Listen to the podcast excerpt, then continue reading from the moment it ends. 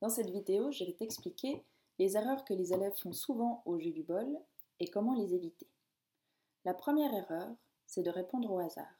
Je te montre un exemple. Nous jouons avec 10 objets. Moi, j'ai pris des boutons. Alors, ferme les yeux. Je cache quelques boutons. Tu peux rouvrir les yeux. Je compte les boutons qu'il reste.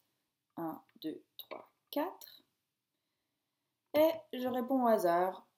Je dis, oh, il doit y en avoir 5 sous le bol. Alors on vérifie. 1, 2, 3, 4, 5, 6.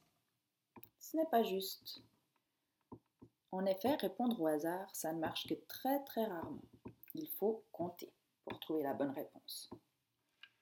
Une autre erreur qui arrive souvent, c'est d'oublier de mettre le nombre dans sa tête et de tout recompter sur ses doigts. Je te montre un autre exemple. Nous jouons toujours avec 10 boutons. Alors ferme les yeux. J'en cache quelques-uns.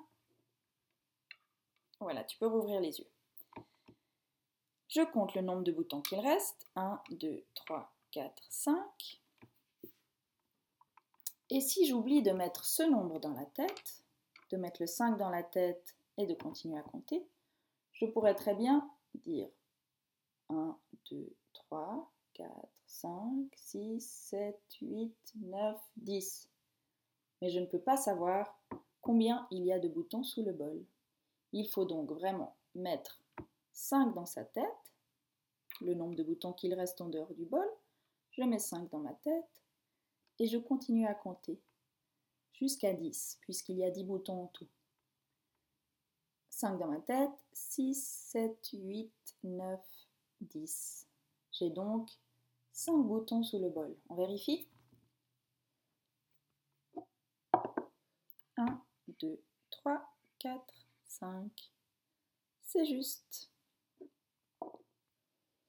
Troisième erreur qui peut arriver, c'est d'oublier le nombre total d'objets avec lesquels on joue. Et dans ce cas, on ne sait plus quand s'arrêter de compter. C'est donc très important de se souvenir du nombre d'objets avec lesquels on joue pour pouvoir savoir combien d'objets se cachent sous le bol